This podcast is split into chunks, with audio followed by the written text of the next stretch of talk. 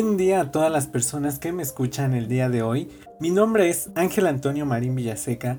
Soy estudiante de arquitectura en la Escuela de Arquitectura, Arte y Diseño del Tecnológico de Monterrey y les doy la más cordial bienvenida a este espacio. El día de hoy abordaremos el tema del patrimonio arquitectónico del siglo XX en México. Y si se preguntan por qué es un tema importante para nuestra temática general, la respuesta está en una cita que hice el capítulo pasado, pero que con gusto les vuelvo a repetir para tenerla presente e iniciar con eso el día de hoy. El siglo XX nos ha dejado el conjunto patrimonial más joven de la historia, poco valorado y desconocido, donde a excepción de las obras reconocidas de algunos maestros, su patrimonio no se considera como algo importante a preservar, resultando especialmente vulnerable y de ahí la urgente necesidad de ponerlo en valor. Este patrimonio abundante y diverso conforma el grueso de nuestras ciudades donde un número considerable de esta arquitectura son alteradas con absoluta desconsideración de su significado cultural. Es un patrimonio en riesgo. Esta cita la pueden encontrar en el artículo Patrimonio, Arquitectura del siglo XX, Intervención y Valoración, publicado por la UNAM y la Universidad Michoacana de San Nicolás de Hidalgo en el año 2014. De cualquier forma, les estaré compartiendo las referencias de cada uno de los capítulos en las descripciones. Pero bueno, regresando a nuestro tema de hoy, que es el patrimonio arquitectónico del siglo XX, quiero que lo veamos de la siguiente forma. Durante el siglo XX, que comprende del 1901 al 2000, se crearon magníficas obras arquitectónicas cuyo valor histórico y cultural ha trascendido de manera exponencial. Tal es el caso de algunas edificaciones del Porfiriato, como lo son el Palacio de Bellas Artes, o también la arquitectura de Juan O'Gorman, Ciudad Universitaria, o fábricas de afamados arquitectos incluso. Y si bien algunos ejemplos de los que mencioné se consideran patrimonio por la UNESCO y no específicamente por parte de México, hay otras edificaciones que no han tenido la misma suerte, quedando desprotegidas y vulnerables a intervenciones que pudieran poner en riesgo su valor. Eh, en este punto, cabe señalar que el valor de estas edificaciones reside en las técnicas constructivas utilizadas, la novedad de los diseños la resolución arquitectónica que se dio a un problema en específico, su estética, y desde luego que pudieron haber sido construcciones que fueron testigo de la historia de nuestro país. Pero no muchas personas logramos ver eso, pues pensamos que el patrimonio solo consiste en elementos de hace mucho tiempo y que hoy en día se encuentran en deterioro. Pero ¿Qué pasaría si lo pensáramos de la siguiente forma? Los invito a reflexionar. Hoy nos gustaría tener vestigios más completos de la arquitectura prehispánica, de la arquitectura colonial y si nos vamos a un nivel internacional sería excepcional que todos los templos griegos y romanos se hubieran conservado totalmente al día de hoy para conocer su organización y su vida a través de su arquitectura. Incluso conocer algunas de sus técnicas constructivas utilizadas sería algo maravilloso. Sé que actualmente existen mucha información que nos proporcionan los restos de esa arquitectura, pero existen huecos de información, incógnitas que pudieran ser resueltas si tan solo esos templos estuvieran completos. Y una vez que pensamos en ello, quizá ahora no lo vemos porque es arquitectura reciente la construida durante el siglo XX y existe cierto legado sobre su construcción. Eh, me refiero a que hoy en día tenemos planos en AutoCAD a mano, renders y demás amenidades o cosas que vamos fabricando para la construcción de estos edificios.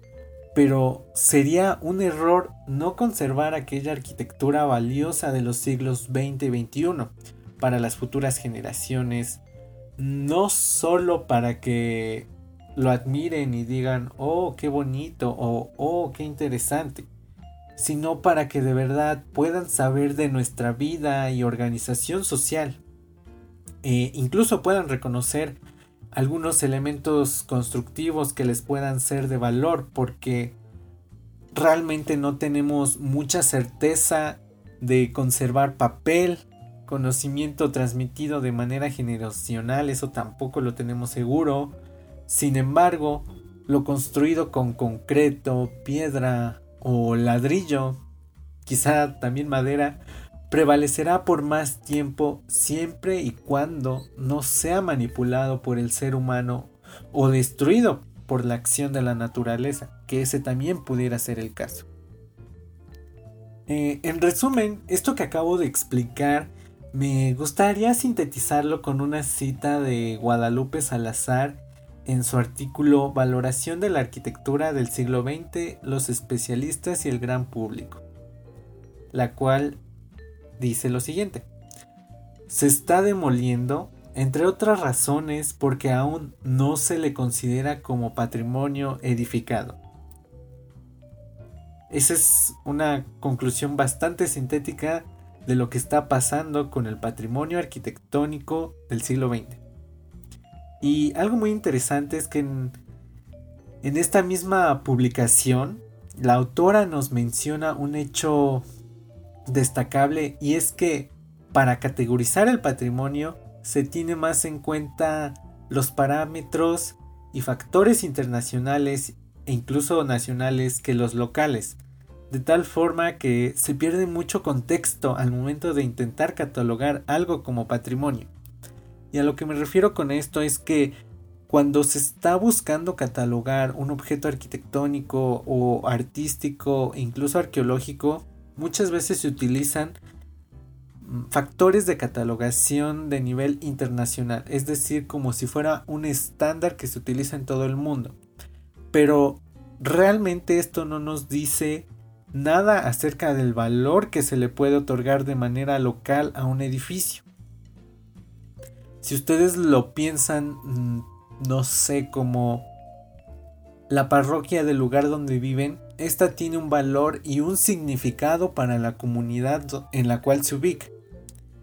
Pero alguien externo a esa comunidad, alguien extranjero o de otro estado o de otro municipio, probablemente no entienda el valor que tiene ese edificio para la comunidad. Y es aquí cuando se pierde ese contexto.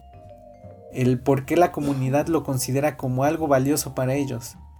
Y esas son cuestiones que también se deberían incluir dentro de los elementos o factores bajo los cuales la UNESCO o otras instituciones mexicanas se encargan de catalogar el patrimonio. Y bueno, eh, en este punto quiero comenzar a hacerles reflexionar sobre nuestra, sobre nuestra pregunta clave. ¿Conservar o renovar el patrimonio arquitectónico?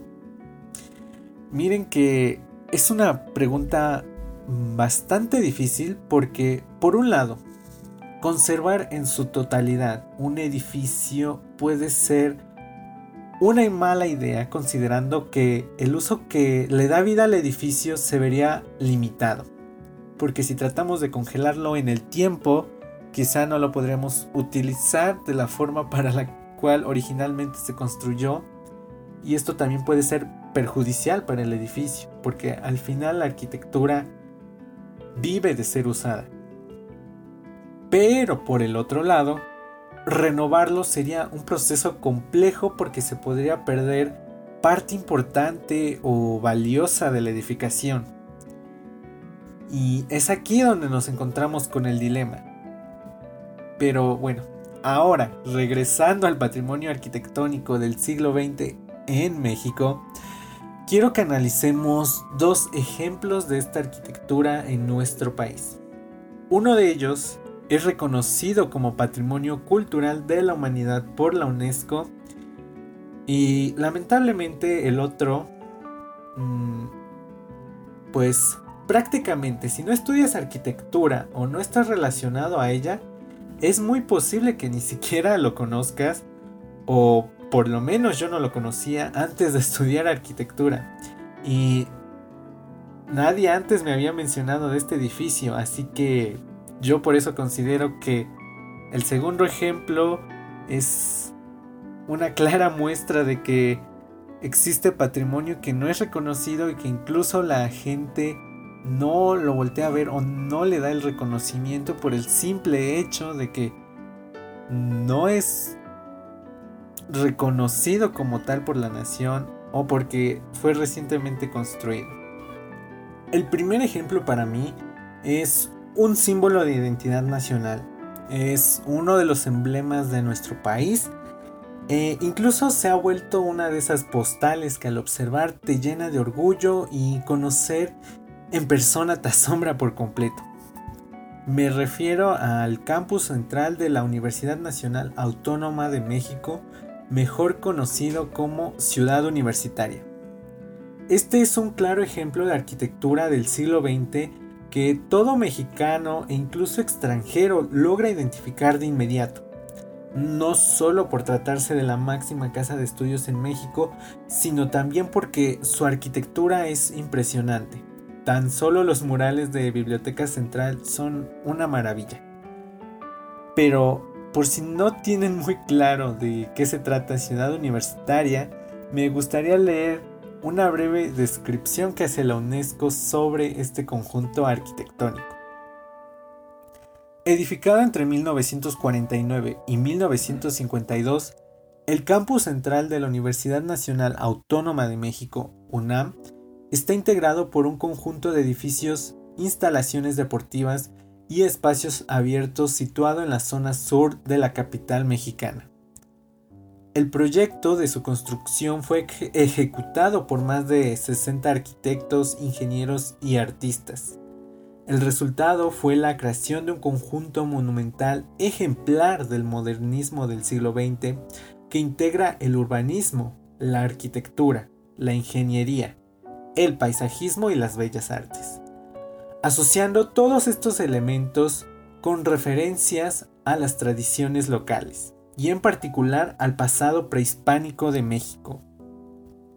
El conjunto encarna valores sociales y culturales de trascendencia universal y ha llegado a ser uno de los símbolos más importantes de la modernidad en América Latina. Esta descripción casi nos hace pensar en Ciudad Universitaria como una obra de arte total.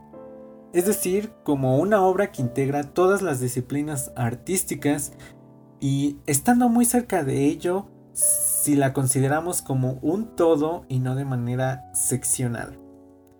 Eh, en fin, esta obra fue dirigida por los entonces profesores de la Escuela Nacional de Arquitectura Mario Pani y Enrique del Moral, quienes colaboraron con más arquitectos, estudiantes de la misma escuela, entre muchos otros. Su construcción tomó solo dos años, un tiempo considerablemente bajo para la magnitud del proyecto y lo que más nos llama a todos son los murales de la biblioteca central, que a pesar de que no estaban considerados dentro del proyecto original, hoy los podemos observar gracias a la insistencia y a la labor del arquitecto Juan O'Gorman, quien soñaba con plasmar la historia de México sobre las fachadas de la Biblioteca Central, las cuales están elaboradas con piedra volcánica de la zona, vidrieras y superficies de ónix color ámbar. Algo muy interesante de estas fachadas es que nos cuentan la historia de nuestro país de la siguiente manera. En la fachada norte se observa el pasado prehispánico. En la fachada sur se puede apreciar el pasado colonial. En la fachada del oriente observamos el mundo contemporáneo y en la fachada poniente la universidad y el México actual. Esto funciona bajo un concepto de libro abierto que le quería otorgar Juan O'Gorman a la biblioteca, en el mismo sentido de que iba a ser utilizada como biblioteca. Entonces, que pudiera ser leído como un libro abierto. Eh, y podríamos seguir hablando de la arquitectura de ciudad universitaria, pero realmente se necesitaría de un podcast completo para abordar esta magnífica obra. Lo que a nosotros nos interesa es que al ser una obra tan representativa del siglo XX, consiguió la protección de la UNESCO en el año 2007, cuando fue sumada a la lista de patrimonio mundial. Pero la pregunta es, ¿cómo lo logró? Eh, y la respuesta la encontramos en el portal de la UNESCO donde se describe a ciudad universitaria y se argumenta la utilización de los criterios 1, 2 y 4 para ser inscrita a la lista. Y si se preguntaban cuáles son los criterios 1, 2 y 4, pues aquí se los traigo. El criterio 1 es representar una obra maestra del genio creativo humano. Desde luego que este criterio es cumplido, lo podemos observar en la magnitud del proyecto y en la representación artística que se hace a través de él, lo cual es maravilloso. El criterio 2 menciona que se necesita exhibir un importante intercambio de valores humanos durante un periodo de tiempo o dentro de un área cultural del mundo sobre desarrollos en arquitectura o tecnología, artes monumentales, urbanismo o diseño del paisaje. Que de nueva forma es muy evidente en ciudad universitaria. Y el último criterio, el número 4 que también fue utilizado, dice que el objeto arquitectónico o al cual se va a declarar como patrimonio debe ser un ejemplo sobresaliente de un tipo de edificio, conjunto arquitectónico o tecnológico o paisaje que ilustre etapas importantes de la historia de la humanidad. Y este el ejemplo más claro de ello es precisamente los murales de Ciudad Universitaria, perdón, de Biblioteca Central, entonces, bajo estos tres criterios y evidentemente muchos otros, pero estos son los que más destacan, se le consideró a Ciudad Universitaria como Patrimonio Cultural de la Humanidad. Y pues para poder seguir con la tarea de preservación y conservación de ciudad universitaria se crearon una serie de comités dependientes del Comité de Análisis de la UNAM, en los cuales se atienden casos específicos sobre intervenciones o adiciones que se quieran realizar al campus central. Y afortunadamente para Ciudad Universitaria la situación de conservación por declaratoria de patrimonio salió muy bien. Pero por desgracia esto no es lo mismo o no sucedió la misma suerte para la planta y oficinas de Bacardí en México, ubicado en Tultitlán, Estado de México, el cual es nuestro segundo ejemplo.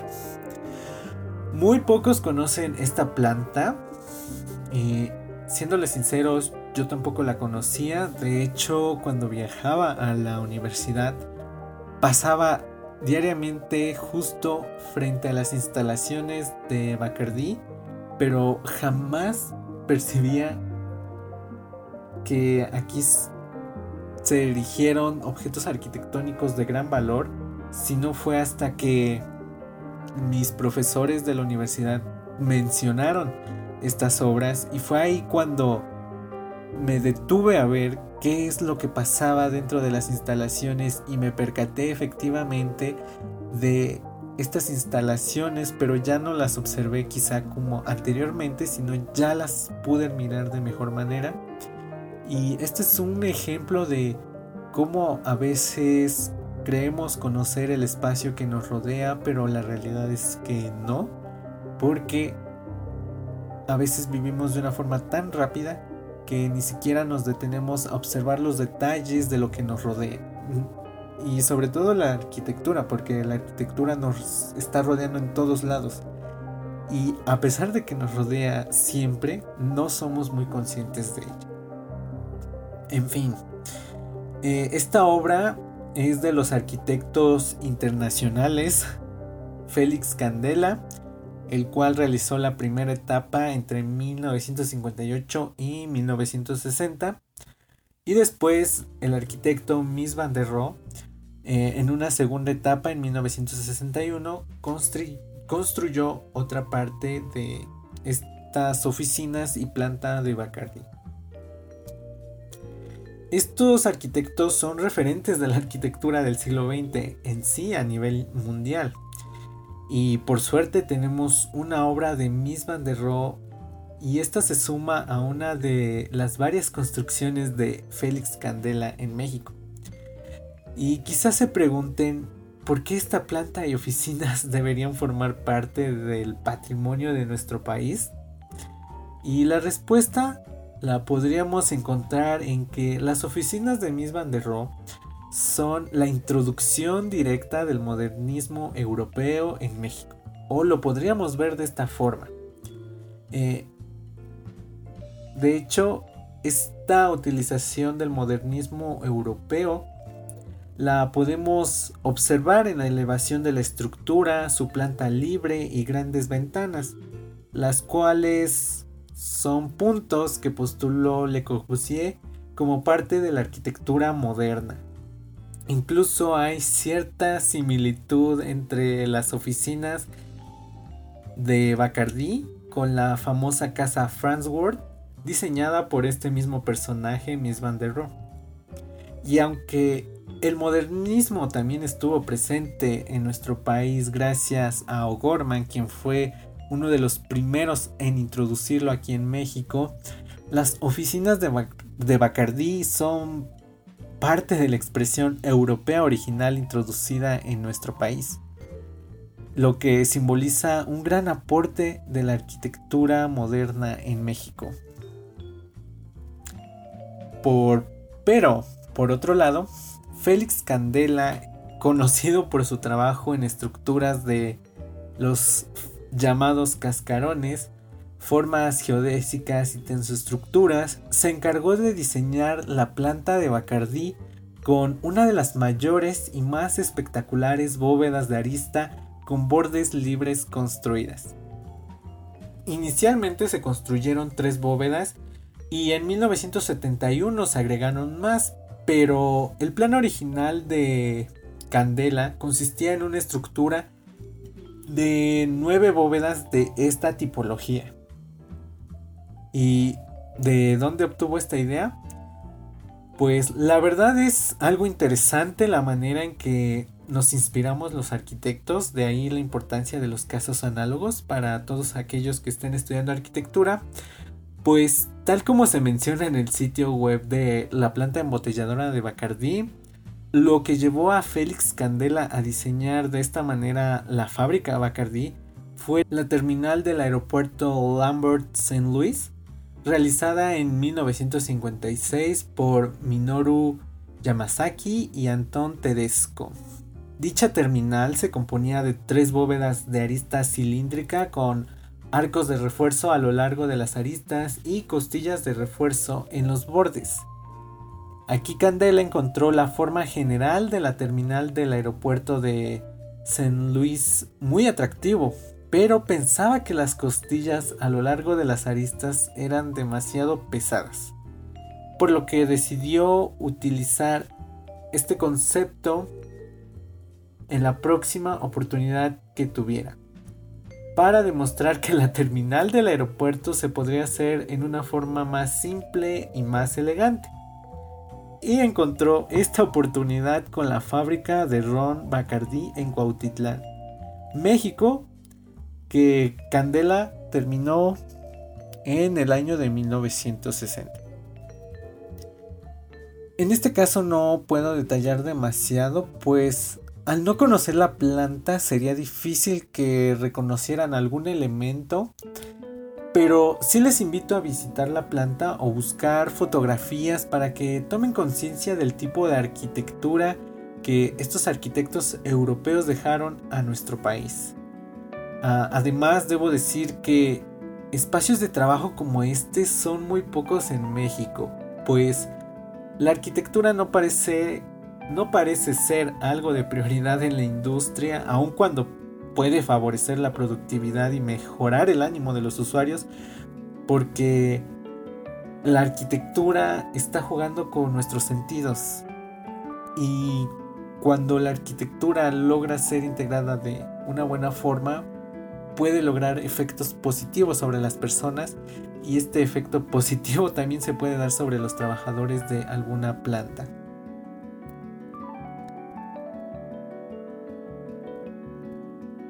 Y algo que quiero agregar y que personalmente me parece muy interesante es el contraste entre la simplicidad y ortogonalidad de las oficinas de Miss Van der Rohe y las dinámicas bóvedas curvas de Félix Candela sin duda es un espacio digno de admiración. Pero, como mencioné antes, al no ser un espacio público o reconocido, no se le ha considerado como patrimonio. Cuando hay las razones para hacerlo, entonces su preservación depende de quienes administran la empresa. Y esperemos que no haya muchas modificaciones al inmueble para que en algún momento puedan conocerlo y dar cuenta de lo que les he hablado aquí. Pues bien, con estos dos casos cierro este capítulo para que reflexionemos sobre la importancia del patrimonio arquitectónico en nuestro país, ya sea reconocido así o no, y que sabemos que tiene cierto valor. Muchas gracias, les invito a seguir preguntándose, ¿conservar o renovar el patrimonio arquitectónico en México. Nos vemos en la próxima.